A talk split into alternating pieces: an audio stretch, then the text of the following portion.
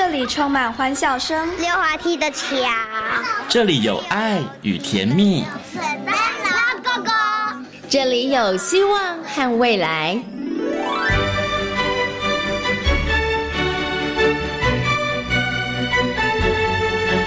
遇见幸福幼儿园，遇见幸福幼儿遇见幸福幼儿，遇见幸福幼儿园。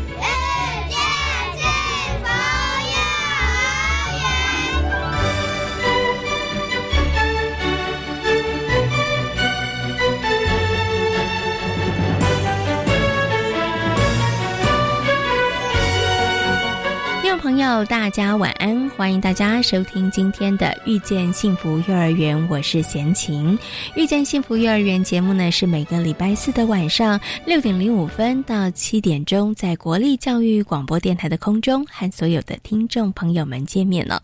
在节目当中呢，会为大家介绍全台湾各个县市的非营利幼儿园以及准公共幼儿园。那么，在今天的幸福幼儿园呢，要为大家来介绍的是位在彰化的平和。非营利幼儿园，那平和非营利幼儿园呢？从沉浸式的母语教学到发展出在地化的课程，其实呢，跟社区有非常良好的互动哦。那么在今天的单元当中，就为大家邀请到谢庆满园长以及园里头的老师来跟大家分享他们在平常是如何来推动跟社区在地化相关的课程。那么在节目的后半段呢，我们进行的单元是大手牵小手的单元。那么在今天呢，为大家访问到了奇威儿童专注力中心的执行长廖生光老师，跟大家谈到了感觉统合。可能很多人都听过感觉统合这个名词，但是大家知道什么是感觉统合吗？它对于孩子的成长发展又有哪些影响呢？等一下呢，廖生光老师会在空中跟大家做详细的说明。好，马上呢就来进行节目的第一个单元——幸福幼儿园。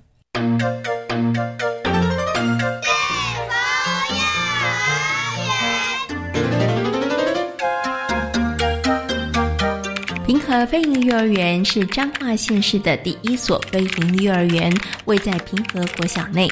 目前班级人数共有一百零六位。从沉浸式的母语教学到在地化课程，平和非营幼儿园具有特色的教学内容，深受家长的肯定。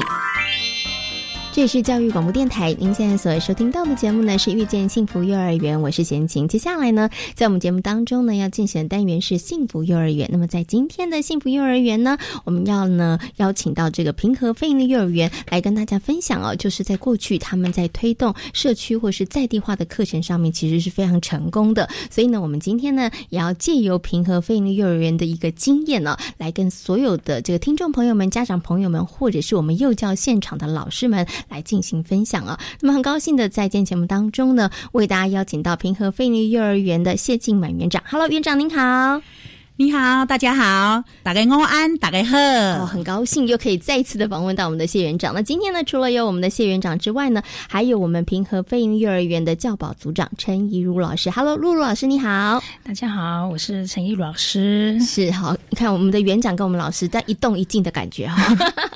好，今天呢很高兴邀请两位呢来跟大家分享的，就是平和非营利幼儿园在推动这个社区化的课程或是在地化的课程上面，其实一直都进行的非常好哈。不过我们在实际谈到平和非营利幼儿园的一些课程内容之前，我想先请问园长一个问题哦，因为在非营利幼儿园呢，它的一个教育的核心理念主轴里头，有一个部分就是希望能够跟社区来做一个结合，所以其实有非常多的这个非营利幼儿园或是园所，他们其实也在强调这个社区或是在地化的课程。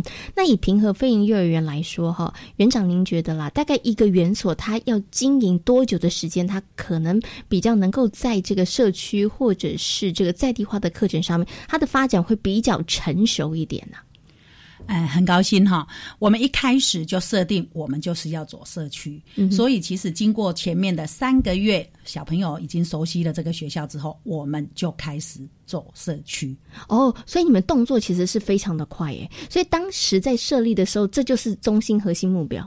是我们知道那个服务建议书里面，我们彰化县一定走的就是我们的八卦山大佛啊，我们的在地美食啊，哦，还有我们最有名的扇形火车啊。嗯哼，OK，所以其实是呃，这个三个月让小朋友先了解环境之后，你们就开始做了。不过刚刚园长提到的，就是可能在彰化一些比较大家可能熟知的一些景点啦，哈，所以你们是怎么样开始去做这样子的一个课程的融入，或者是说是要求老师？说老师，现在所有的课程呢，我们都要走在地化，都要社区化，所以老师们所有的课程设计都要往这个方向吗？还是用什么样的方式，让我们的课程里头孩子透过课程，然后可以认识我们的社区，认识我们的彰化，认识我们所生活的环境呢？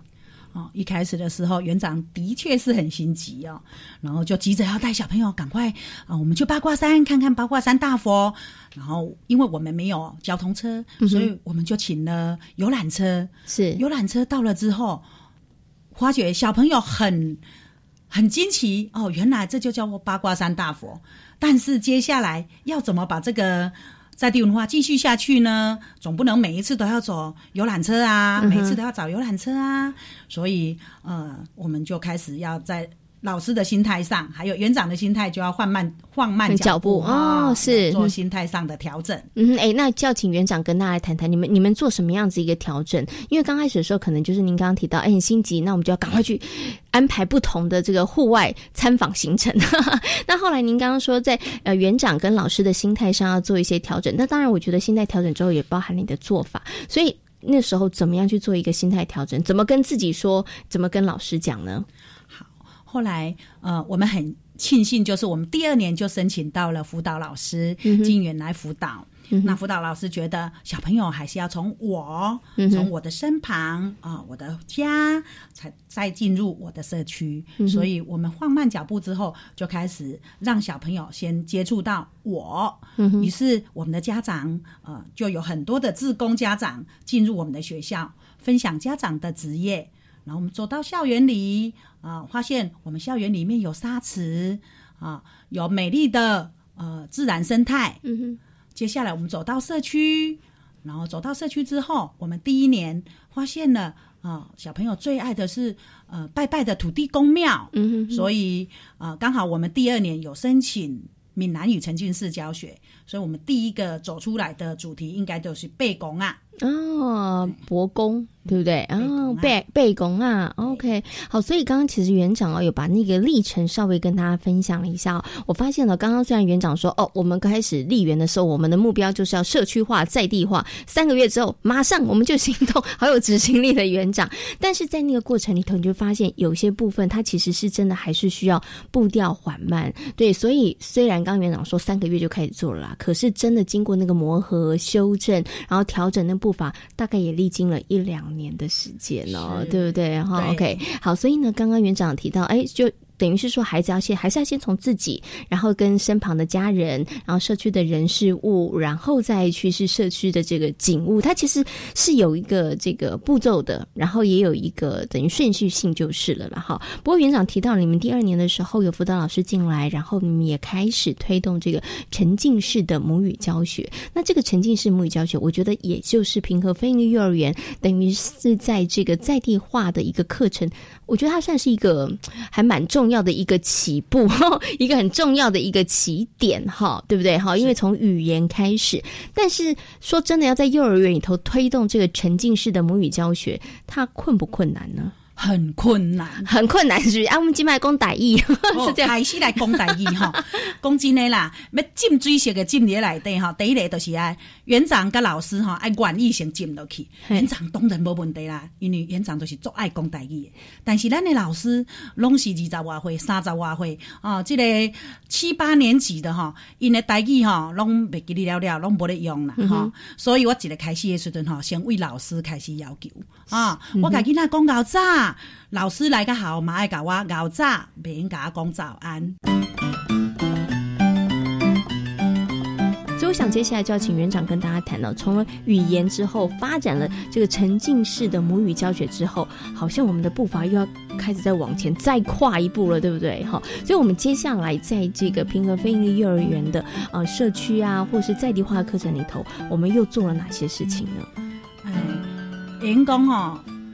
耳母语咧，对阮来讲，真正是阮跨出社区的第一步。嗯哼，啊，因为咱的母语行出去了，社区的人吓了一跳。哎哟，咱家囡仔奈爱晓讲台语，所以就甲咱的社区都连都有连接了啊。是啊，我家呃用一首哈，阮自创的平和的哈耳母语、本土语伫平和开始教听拢无。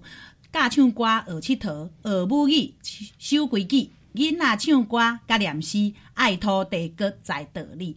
哈，爱土地，这就是阮刷落去行出来的在地文化。哦，OK，好，所以刚开始是真的辛苦啦。你要到孩子能够听得懂八成，可能就是每一天每一天这样子，从早到晚 就进园，然后到这个离园的时候，然后孩子们一直一直一直听。不过刚刚的园长有提到了，母语是学习母语是第一步，然后再来就是这个爱土地哈，然后跟社区产生连接。那刚刚园长有提到了，哎，当社区的居民发现小朋友可以听得懂他们讲的话。可以用这个闽母语、闽南语跟他们交谈的时候，我觉得无形当中他们的连接度就会高了，对不对？哈，当跟社区的人产生连接之后，接下来就有好多可以发展的喽。所以你们接下来就是也可能设计了非常多跟社区在地化有关的一些课程呢。对不对？好，那我们要请这个陆老师跟我们来分享一下，你们曾经推展过或者是在课堂当中执行过哪一些的这个跟社区或者在地化有关的课程？其实课纲课程大纲，它其实就是希望说，从孩子出发，我与自己，我与他人，再来是我与社会，再来是我与宇宙，它是就是往向外推展。那所以呢，我们的课程也是一样，既然我们要到跟社区做连接，可是我突然把孩子拉到社区，孩子也是，嗯，孩子他也是。哎，我自身我在哪里？所以我们是要性还是要对，它还是要个进程之分。所以，我们是先从我，然后再就是我的学校。嗯哼，你要先理解我们学校所所处的地方是什么地方嘛？所以，我们都从学校平和树开始。我们学校，哎，学校的花花草草啊，学校有哪些花，哪些草，然后哪些树木？然后我们学校有个平和菜园，那孩子去走。然后走过之后呢，再来呢，哎，我们可以向外推展。哎，那我们学校的外面墙尾那边也有树，那树的外面呢，在外面是什么地方？好，那从平和树出去之后，然后就开始，我们就开始外面的路牌，嗯，导路，然后附近的店家是，然后店家之后呢，我们又即使是要花时间带孩子，就像悠闲的在散步一样，嗯，其实是我们一刚开始在设计，虽然我们刚开始设计是有一点。就是急，可能是园长说我们是急着要出去，其实没有到急着。嗯，其实园长还会担心我们走不出去，其实我们都有在规划，我们都慢慢在走出去，带着孩子是有意义的在。走在进行，是那当我们走出去的时候，他就说：“哎，那原来我们爸爸妈妈骑摩托车在我的那个地方，就是从那个地方转进来的。嗯，那那条路是什么路呢？他就问你：哦，建中街哦，是对。然后他就说：那建中街是什么地方？他就开始观察哦，学校路牌，嗯，学校外面的路牌，建中街几号？然后就小朋友说六十号，他就认识了六十这个数字。所以其实学习都在。环境当中就对就产生了，所以即使这也是我们学校的一个优点，其实这就是主题式教学。嗯，对，你就说除了是在地化，其实我觉得课程跟课程连课程跟课程当中其实都是相连接性的，是密不可分的。所以幼儿园它的课程也是同整性的课程。那当我们走出去的时候，从学校走出去社区，再来我们就沿路跟着阿公阿妈。嗯，打招呼，阿阿公阿妈搞赞啊！阿公阿妈快来这跟哦，这群小孩。哦，都欢喜讲啊，就欢喜哦，搞赞搞赞，啊，你出来呀，出来啊！阿嘎金嘛，就是现在我们呃第第五年了嘛，其实出兵的阿公阿妈快点我赶出去的啊，就是他都主动刚自动了，哎，对。OK，所以其实就是呃有步骤性的，然后我们就带着孩子去认识，带着孩子去认识之后，其实很多的课程也就从这边慢慢的就萌发出来，对，就萌发出来了。像我今天就拿到了一个非常漂亮的一个手做的，还有就是你们的学校的孔雀树，孔雀树对不对？然后再从这个孔雀树当中，其实就做出了一个手工艺品。对，我要请这个园长帮大家介绍一下。好，我们平和有将近一百棵树，但是其中只有一棵会掉下红豆哦，就是我们所谓的相思豆。于是我们就把这个最美丽的相思豆，我想到要怎么让它变成，哎，可以创作出什么呢？很偶然的机会里面，我们有一个志工阿妈，她说她会做相思豆的作品，相思无患。什么叫松狮无患？就是我们的相思豆加上无患子啊，做成一个吊饰。啊，结果哎，小朋友每个人都透过这个原因，他们有穿线，把柱子穿过去，把红豆啊相思豆穿过去，变成漂亮的饰品送给爸爸妈妈。是在这个过程里面，我们更多的是走出去的时候，哎，在校园里面发现的东西之后，我们再走出去之后，会发现了一个，呃，刚才露露老师说的，我们走出社区，其实我们第一个发展出来的是。扫狗大便和扫垃圾 啊！我知道一定是小朋友说啊，为什么这么多狗大便？为什么垃圾很多？对不对啊？所以就是，其实那个应该也是出乎老师意料之外的啦。只是想说，哎，带着大家去认识我们生活的环境。但是就真的像我们刚刚讲的，好多的可能课程延伸的一些活动，它其实就萌发出来的。对，我觉得像在扫狗大便或扫厕垃圾这个部分上面，大家不要以为只是清扫，我觉得对。对于老师来讲，对于孩子来讲，他其实也可以发展出一个课程来哦。对他们要拿，他们要学习拿扫把，而且落叶，落叶跟扫一般的色其实是不一样，扫法不同，对对不对？然后用工具其实也不同，好看工具不同，扫法不同，然后可能还要研究一下什么时间比较会有落叶，对不对？哦，你看，对这个对孩子来讲，他真的就不是只是说，好像我去扫狗大便、扫落叶而已。他其实有很多的部分上面，他其实也可以因为这样子，他认识了社区的环境，然后有一些部分上面的学习。你看，在大小肌肉部分上面的练习，这个都可以透过这样子的一个课程，透过这样子一个活动，哈。好，所以刚刚呢，我们是先从园长讲的那一颗相思豆，对，那个相思豆也是一样。其实后来。做了还做了这个手工艺的作品哈，不过从刚刚相思豆我就想到，其实平儿还有一点很厉害，为什么他们的在地化课程会发展的非常好？就是呢，我我不知道这是不是园长人脉很好，还是 广结善缘？我觉得其实有好多的资源都把它整合在一起，而这资源包含了社区的资源，包含在平和附近有一个戏馆。是，对不对？的南北音乐戏曲馆也把它结合进来的，然后还有我们的家长资源、阿公阿妈的资源，对，也把它整合在一起。所以在平和这边，其实发展出非常非常多具有特色的这些课程。但是，我想请问一下园长哈，是真的因为你人脉好、人缘好，所以才可以把这些资源都在一块吗？还是说，其实有什么样子的一个方法，可以其实真的？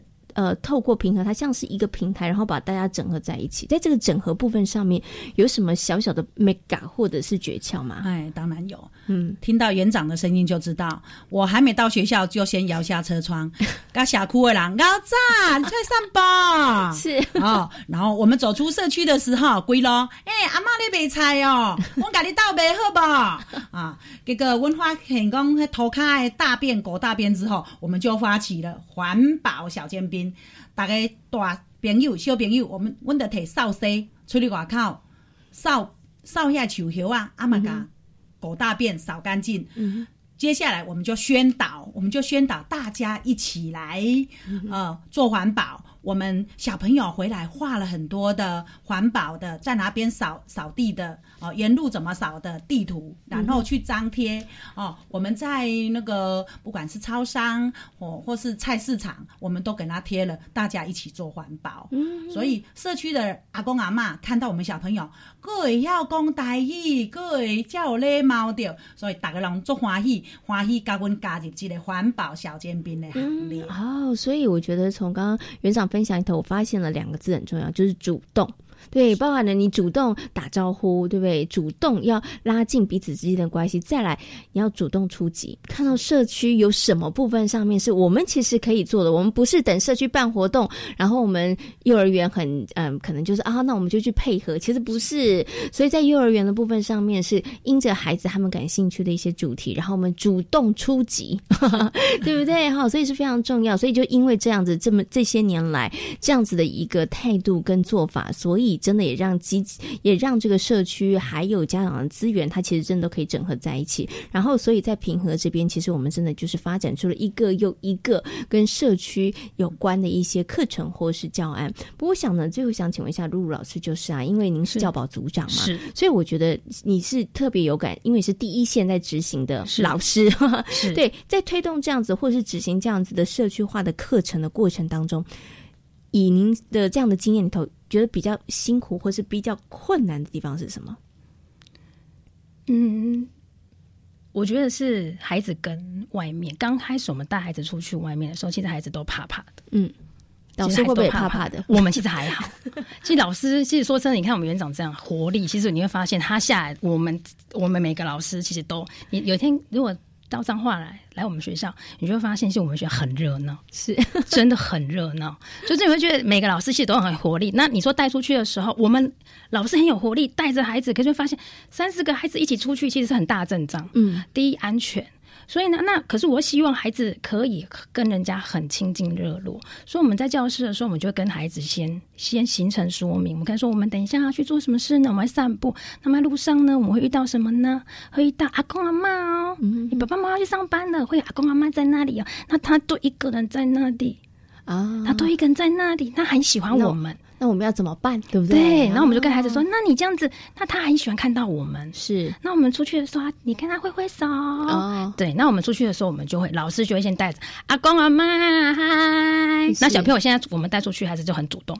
所以其实我觉得刚开始比较困难，就是比较也不说困难，就是说你要让孩子花点心血。对，因为其实现在很多孩子他其实没有，因为孩子生的少的关系，所以其实跟人际互动其实都很蛮比较薄弱，而且家长其实都很保护。我觉得是一个社会的，这是一个社会的现象了。那我们希望孩子，你要爱这土地，嗯，你就必须主动去做一些事情，从我自身自身开始做。那我先牵，我先伸出那友谊的手。嗯，对。那其实大人阿公阿妈或者是成人，其实看到孩子天真无邪的脸，其实他们就很开心了。对，那其实孩子就很天真无邪。那这一个其实那一个情节。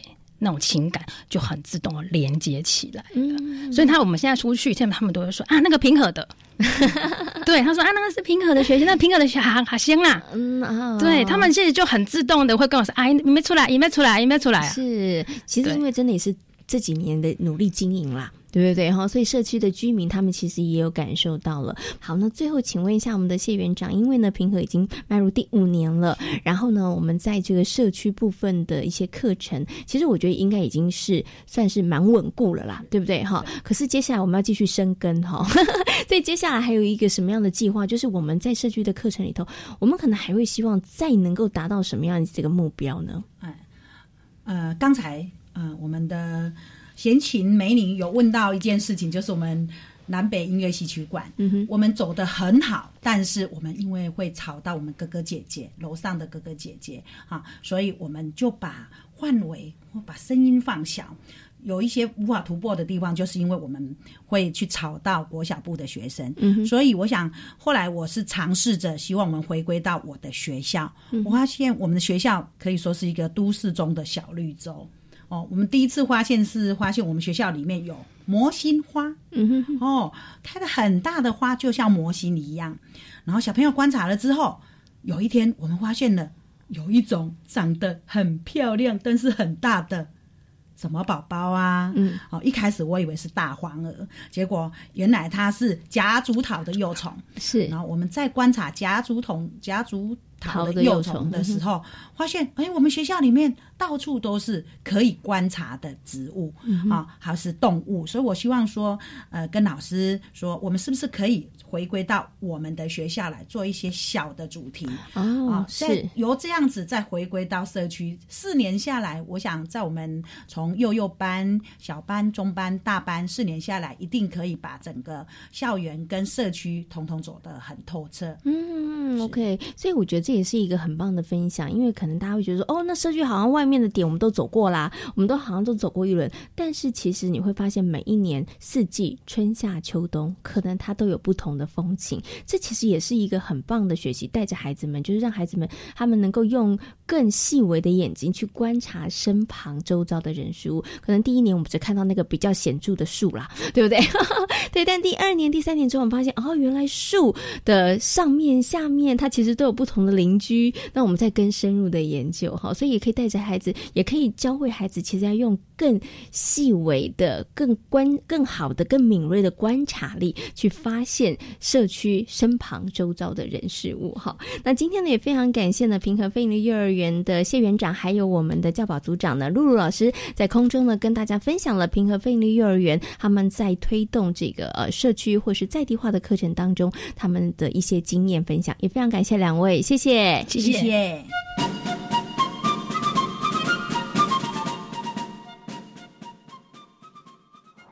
天气越来越冷了，夏天的衣服可以准备收起来了。是啊，哎，对了，那你家冷气机也收好了吗？哈，冷气也要收？当然啦，你知道吗？冷气不用时也会有待机耗电呢，所以非下月时要记得关掉冷气机的总开关，也可以顺便清理冷气机的滤网，隔年用电更省哦。节能不分季节，爱地球做就对了。更多省电妙方，快上节约能源园区网站查询。以上广告由经济部能源局提供。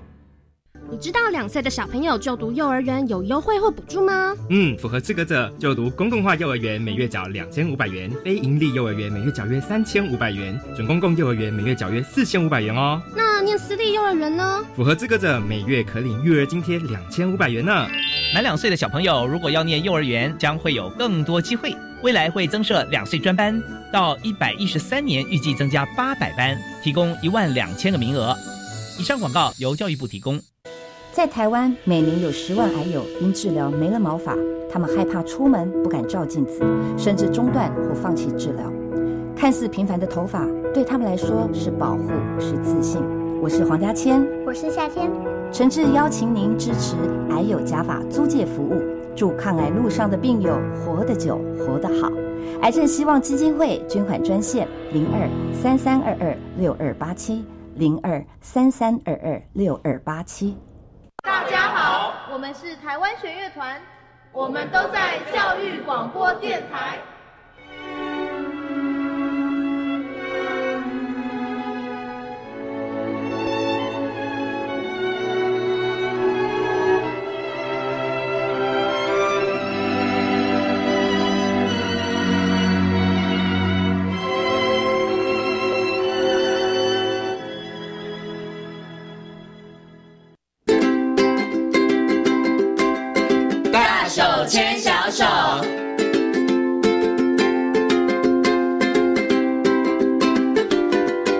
教育广播电台，您现在所收听到的节目呢是遇见幸福幼儿园，我是贤琴。接下来呢，在我们节目当中呢，要进行的单元是大手牵小手的单元。那么在今天单元当中呢，很高兴的为大家邀请到奇威儿童专注力中心的廖生光老师来到空中哦，跟所有听众朋友好好来谈谈感觉统合。首先呢，先跟我们的光光老师问声好，好，Hello，光光老师你好。心情好，呃，各位听众大家好。嗯，今天呢要跟所有的听众朋友来谈谈感觉统合。我相信应该很多的听众、很多的爸爸妈妈都听过这四个字“感觉统合”。但是感觉统合是什么呢？大家一定是好像有点了解，又不是太了解，好像跟儿童发展有点关系。但是到底有什么关系呢？大家可能不是那么样的清楚哦。所以是不是可以首先请光光老师跟大家来好好说明一下，到底什么是感觉统合啊？像感觉统合，好像大家都听过哈，但是很模糊哈。实际上，我觉得感觉统合就是呃，用另外一种角度帮爸爸妈妈可以了解孩子哈。呃，我们现在讲感觉统合，它比较大的特色哈，它强调的东西是一个孩子接受外在环境的刺激，那这个刺激会到大脑里面经过大脑神经的整理，到最后才会产生他的行为哈。那它结合了呃神经生理学，然后行为科学，还有一个叫做。呃，感觉处理功能，好的三个理论结合在一起。那我们在过去我们带孩子的时候，我们比较常用这个行为制约，哦，也就是行为主义嘛，哈，就是哎，今天我聊铃铛，这个狗就会流口水，所以我们就会觉得，只要我们哎给小孩子个命令，哎，小孩子就要做相对应的行为。那如果他做好，我们就奖励他；他做不好，我们就处理处罚他。好，这个东西比较像行为制约。好，那当然感觉统合就不一样喽。啊，感觉统合它强调是外在环境的刺激会影响到这个孩子。哎，怎么样去做决定？嗯哼，好。如果我们把一个孩子放在一个都没有刺激的地方，啊，这个小孩就会昏昏沉沉，就一直很想睡。但如果把他放在一个很刺激的地方，哎，这个小孩就会，对对，就会醒了，对不对？但刺激过度呢，他就会什么兴奋过头。好，所以呢，小孩子的行为呢，因为他的大脑成熟度还不够成熟，所以他很容易受到外在的刺激而影响到他的行为。嗯，所以当个小孩子表现不好的时候，我们第一件事应该是回去看，诶，是不是我们太给他太多刺激，或给他太少刺激了，哦，导致他的表现比较弱。嗯，OK，好，所以其实啊，刚刚这个光光老师有非常快速啊，简单跟大家来说明什么是感觉统合，就是呢，这个外在的刺激，然后对孩子会产生一些什么样子的影响或是表现。那父母亲，你其实就可以透过孩子的这一些影响跟表现，可以更清楚跟认识到你家的孩子他是什么样的一个状况啊，对不对？可是呢，大家这样子听好像有一点懂了，可是大家又开始好奇，那为什么大家会说感觉统合在孩子发展成长的过程？当中很重要，因为我知道有一些机构或者是有一些幼儿园，它其实会标榜或是强调的，就是我们会帮助孩子的感觉统合能力更好哦。对，所以可能很多爸爸妈妈就好奇说，那这件事情在孩子发展成长的过程当中，它到底重要性是什么呢？嗯，感觉统合，他刚刚有强调，就是呃，他实际上是强调感觉对孩子的影响。但是，像我们的人类的感觉跟我们想象不一样哈。我们除了视觉、听觉、嗅觉、味觉之外，像我们还有三个感觉，实际上我们比较不熟悉哈。第一个叫做前庭功能，嗯哼，好，它跟平衡能力有关系。好，那第二个东西呢是本体感觉，然后还有一个是触觉。好，那感觉统合呢，它很强调在呃前庭功能、还有本体觉、还有触觉这三方面的发展。哈，那实际上孩子实际上是一个呃发展的过程，它的发展有一定的顺序性。好，那我们一定要循序渐进嘛。我们说七坐八爬九发芽，对不对？哎，所以呢，小孩子实际上在发展过程当中，他是一定要照一定的顺序。嗯哼。那以前我们孩子多嘛，对不对？所以呢，基本上看老大这样长，老二就这样长，老三又这样长。哎，有一个好像怪怪的，哎，我们马上就可以察觉。嗯。哎，但因为现在孩子生的少。我只看我家的，哎，对对对，啊，因为没有比较嘛，所以就不晓得，哎，这个小孩到底有没有漏掉什么东西哈？所以呢，实际上很多时候我们有时候是呃爱孩子，但是我们就帮他太多，好，比如说，哎，孩子明明就应该要爬的过程，但是没关系，我就好喜欢抱他，对不对？嗯，哎，抱一抱抱抱，哎，他已经会走了，哎，中间他就错过了一段。练习的时候了，对。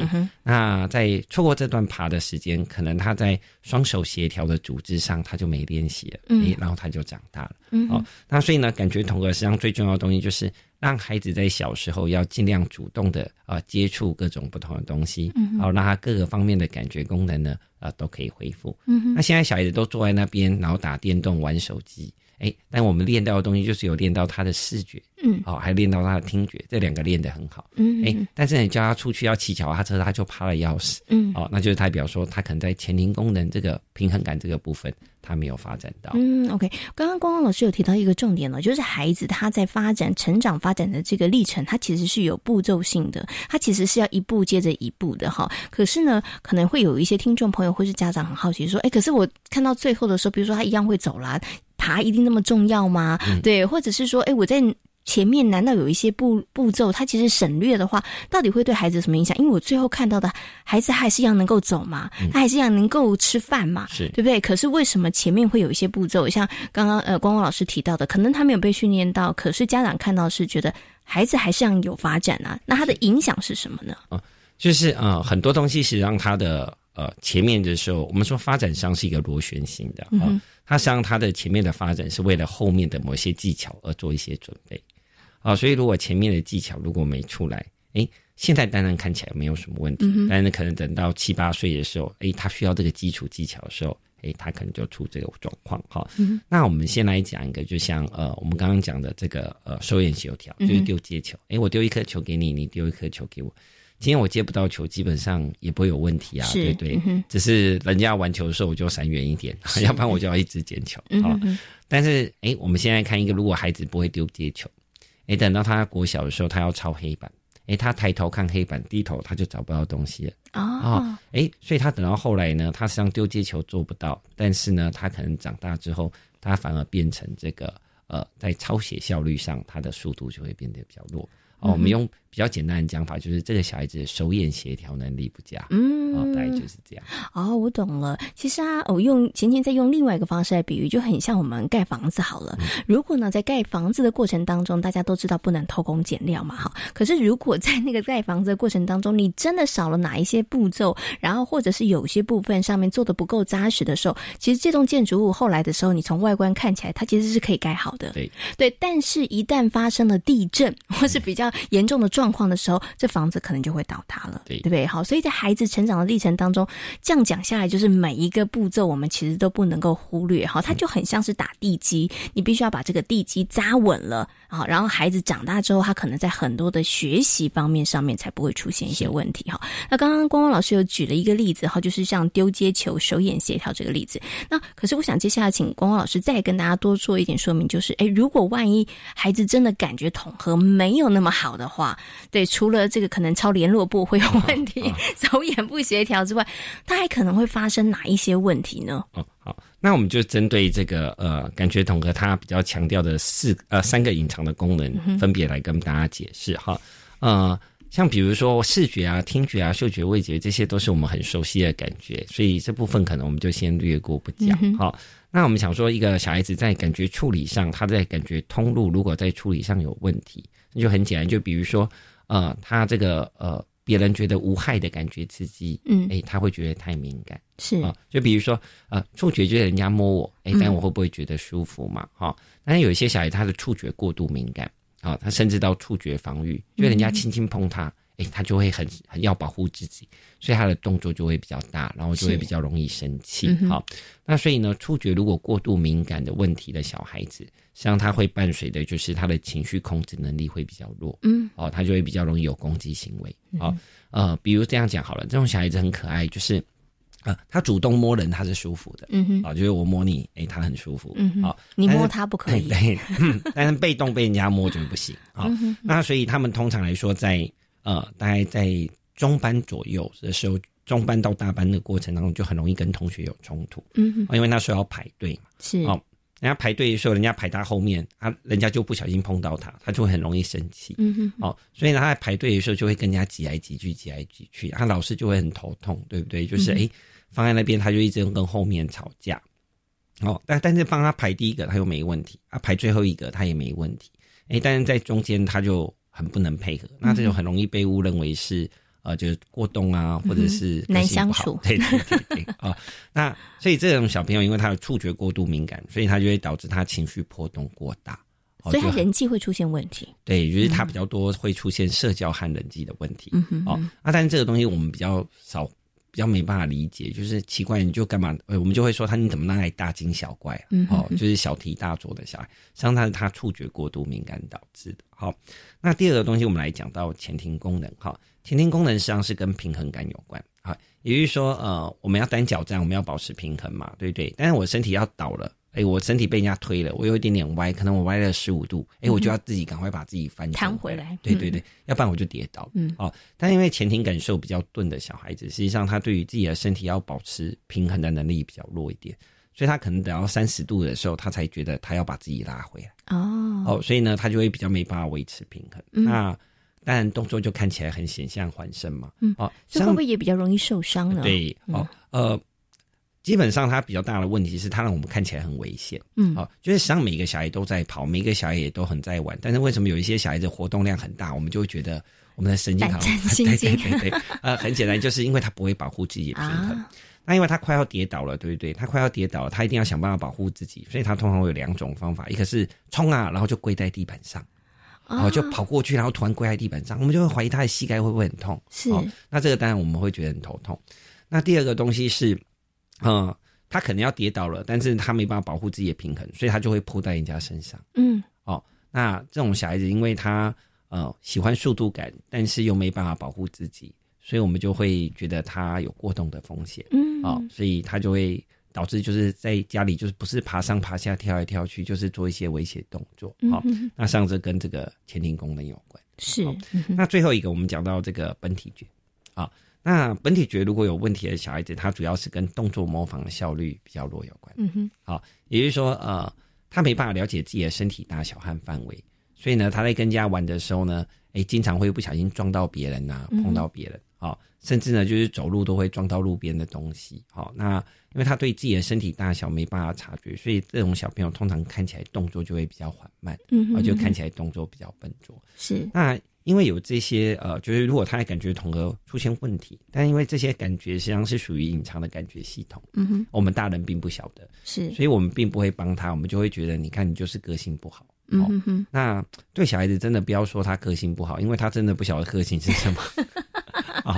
是，所以他那，你你跟他讲说啊，哎，弟弟你的平衡不好，我们练一下平衡。那小孩子就会很努力的把平衡练好，对不对？是哦，哎，你触觉太敏感哈，哎，我们不要那么敏感，哎，他就会把触觉练好。那你跟他讲个性不好，他真的不晓得说妈，那应该怎么改哈？因为如果有。有人跟我讲我个性不好，我要改，我也不晓得从何改起，好，所以呃，感觉统合就比较容易出现被大人误会的状态。所以我想接下来要请问一下光光老师，就是是不是您刚刚提到的一些状况？如果爸爸妈妈仔细观察自己家的小孩，对他不喜欢别人太靠近他，他容易发脾气，然后他常做危险的动作，或者是说呢，哎，他动作有一点缓慢，看起来比较笨拙，这时候爸爸妈妈神经是不是就要赶快紧绷一下？可能要带他去看医生了呢？是是。好，我通常都会跟爸爸妈妈讲说，嗯，基本上来说，第一个还是不要过度紧张哈。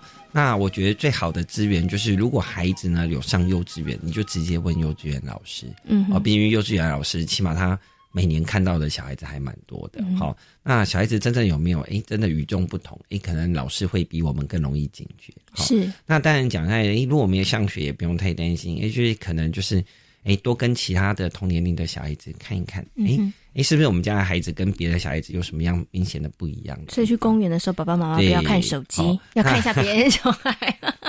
啊，对，可以多观察一下，多观察一下。好，那只是我们目前也碰到一些比较尴尬的问题哦。像我这阵子碰到一个小朋友，哎，他真的很尴尬哦。哎，他的各项发展呢，实际上都符合他的年龄。我觉得如果我用年龄来看，这个小孩子是完全没问题的。好，但是这个小孩子呢，他他是大班，好，但他的长相呢，像国小三年级。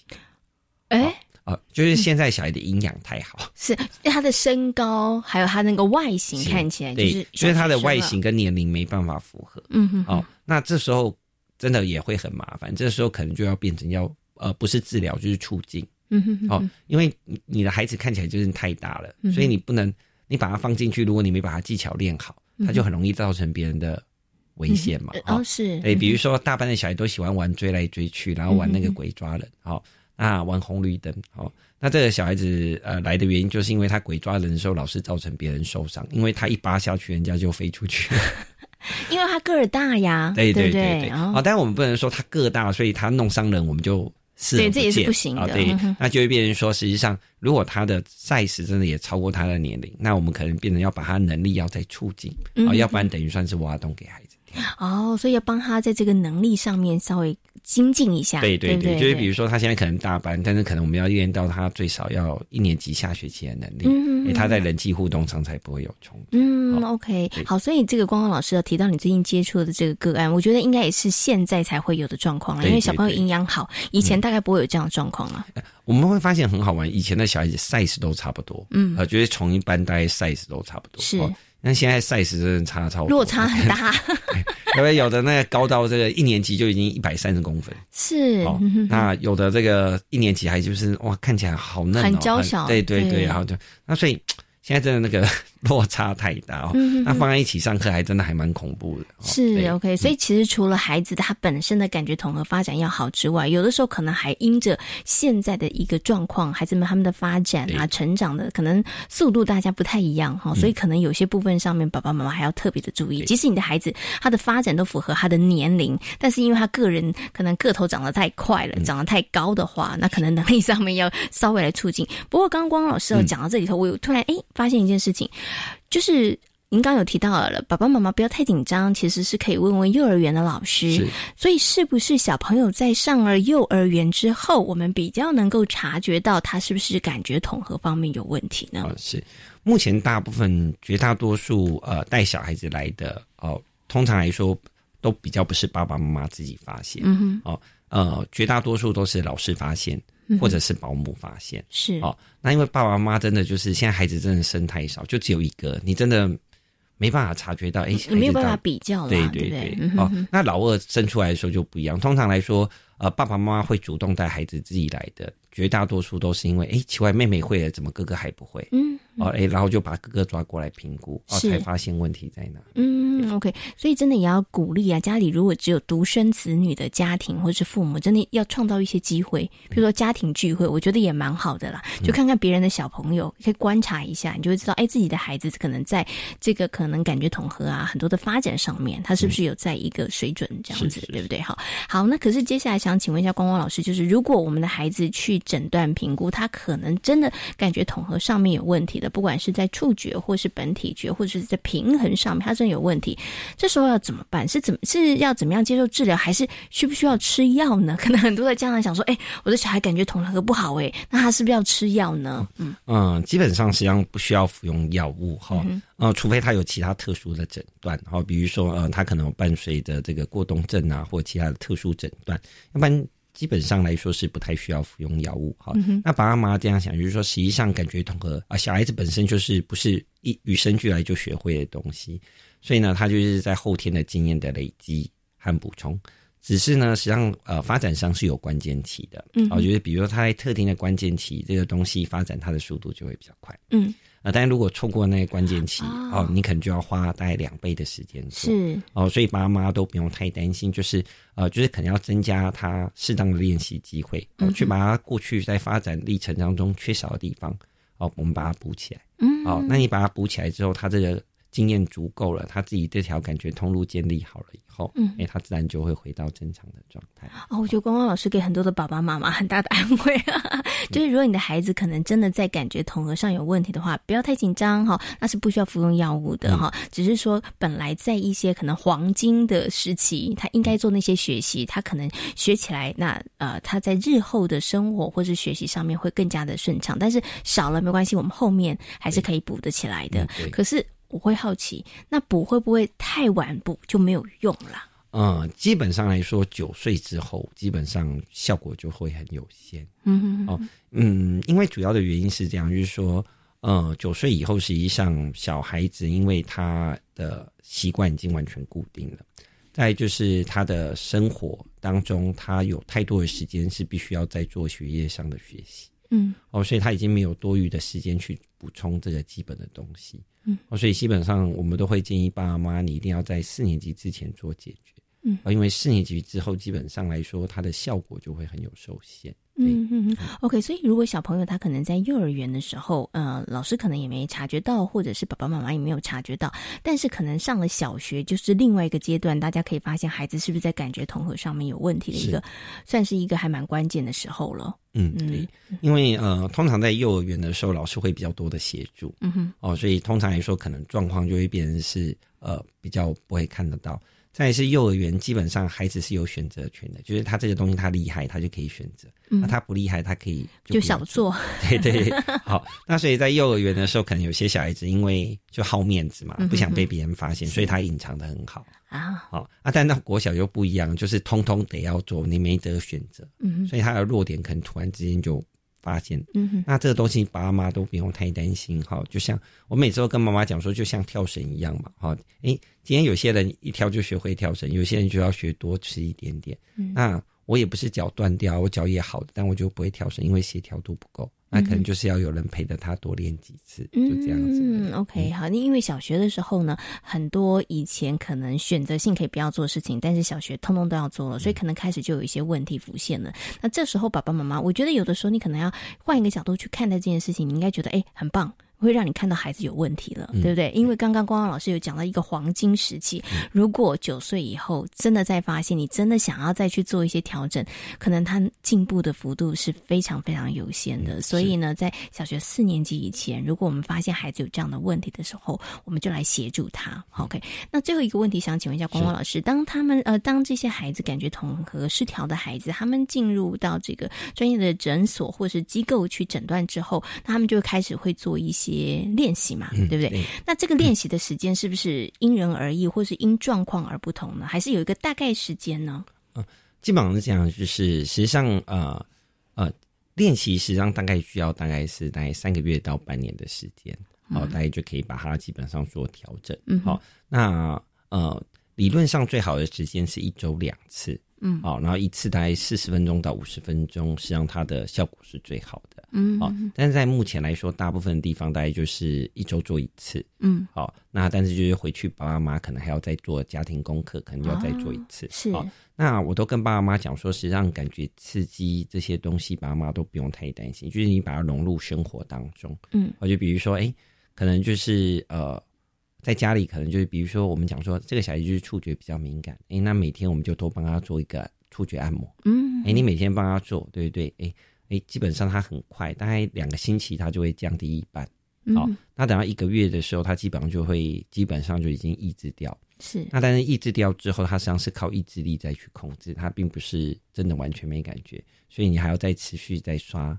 呃，一个月，嗯，好，那持续刷一个月，基本上它就到平原期了，就基本上就效果大概就 OK，嗯，所以大概你持续做三个月，大概触觉是大概几百分之八十到百分之九十是基本上是完全会没问题，嗯哼，OK，所以基本上三到六个月，对，这是大家大大家都需要的。然后刚刚光光老师有讲，一个礼拜最好两次，对不对？那其实爸爸妈妈在家里，其实如果可以的话，也可以帮忙孩子多做一些练习，对，可以帮助孩子在这个部分上面，他其实是可以把。以前该学而没有学好的事情，然后赶快给他补起来哈，然后可以让他在日后的包含了社交、人际，甚至是学校的课业学习上面会走得更好一点点哈。好，那今天呢也非常谢谢呢几位儿童专注力中心的执行长廖晨光老师，光光老师跟大家谈到了感觉统合。那今天呢也非常谢谢光光老师精彩的分享，谢谢光光老师，谢谢。这里是教育广播电台，您现在所收听到的节目呢是遇见幸福幼儿园，我是贤琴。接下来呢要进行节目的最后一个单元，学习 online。在不少的幼儿园里头呢，都设有园艺或者是种植的专区哦。那经由种植、观察植物的过程，生命教育、自然教育以及食农教育可以融合在其中哦。但是呢，幼儿园里头的园艺区的管理跟经营其实并不。不容易，那银河非营利幼儿园就借重家长的力量以及资源，开创了立式的牛奶瓶植栽墙哦，非常的特别。那么在今天的学习 online 的单元，银河非营利幼儿园的庄平会园长将会跟我们分享园内汇集各方资源而成立的植物墙的学习角落。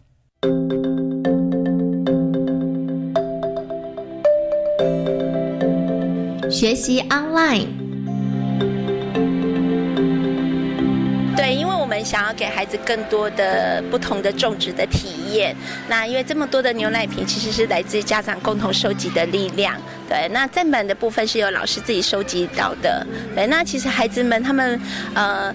种在牛奶瓶里面悬挂起来的时候，他们就觉得自己非常有成就感。那其实整体呈现的部分也增加了整个学校外观上的美感。那孩子们会因为想要呃来提，就是说来种植自己的菜园，他们会呃特别提早的来上学。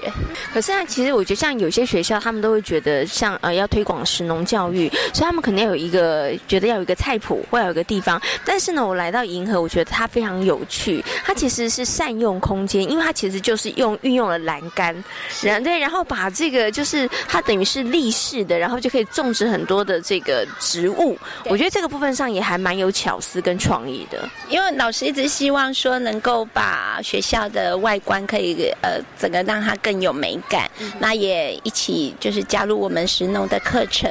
对，那呃，这个部分就是我们会一直不断的去搜寻不同的资讯。那其实老师们在呃搜寻过程中，发跟孩子们的讨论过程里面，一起发现了，哎，其实我们可以善用呃牛奶瓶的这件事情。对，其实它有一个这样，银河飞利幼儿园有一个这样子的一个小小的菜园哦，其实是靠好多人一起共同来努力，对不对？对，呃，包括站板的收集，其实我们就请嗯家长帮忙协助我们呃在呃搬运，那老师们必须要自己利用假日的时间来做打磨跟上护木漆。那牛奶瓶的收的收集，其实是来自于家长共同合力帮忙收集。那菜园的这个部分，我们也邀请到农耕社的阿公阿妈来指导孩子们怎么样去种植，可以让蔬菜长得更好。对，那在我们平地菜园的那一块的设计呢，其实也借用了崇文国小哥哥姐姐的力量，因为他协助我们一起搬砖。的这部分，对，那在呃，我们运用的社区童军团的哥哥、大哥哥、大姐姐，他们来帮我们做田地的开垦。其实，呃，整个种植区的完成，其实真的要呃善用到这样的社区资源。那其实也要老师默默的努力。在今天遇见幸福幼儿园的节目当中，为大家邀请到了奇威儿童专注力中心的执行长廖玄光老师，跟大家谈到了感觉统合，同时呢，也为大家介绍了位在彰化的平和菲尼幼儿园非常具有特色的在地化课程。感谢大家今天的收听，也祝福大家有一个平安愉快的夜晚。我们下周同一时间空中再会，拜拜。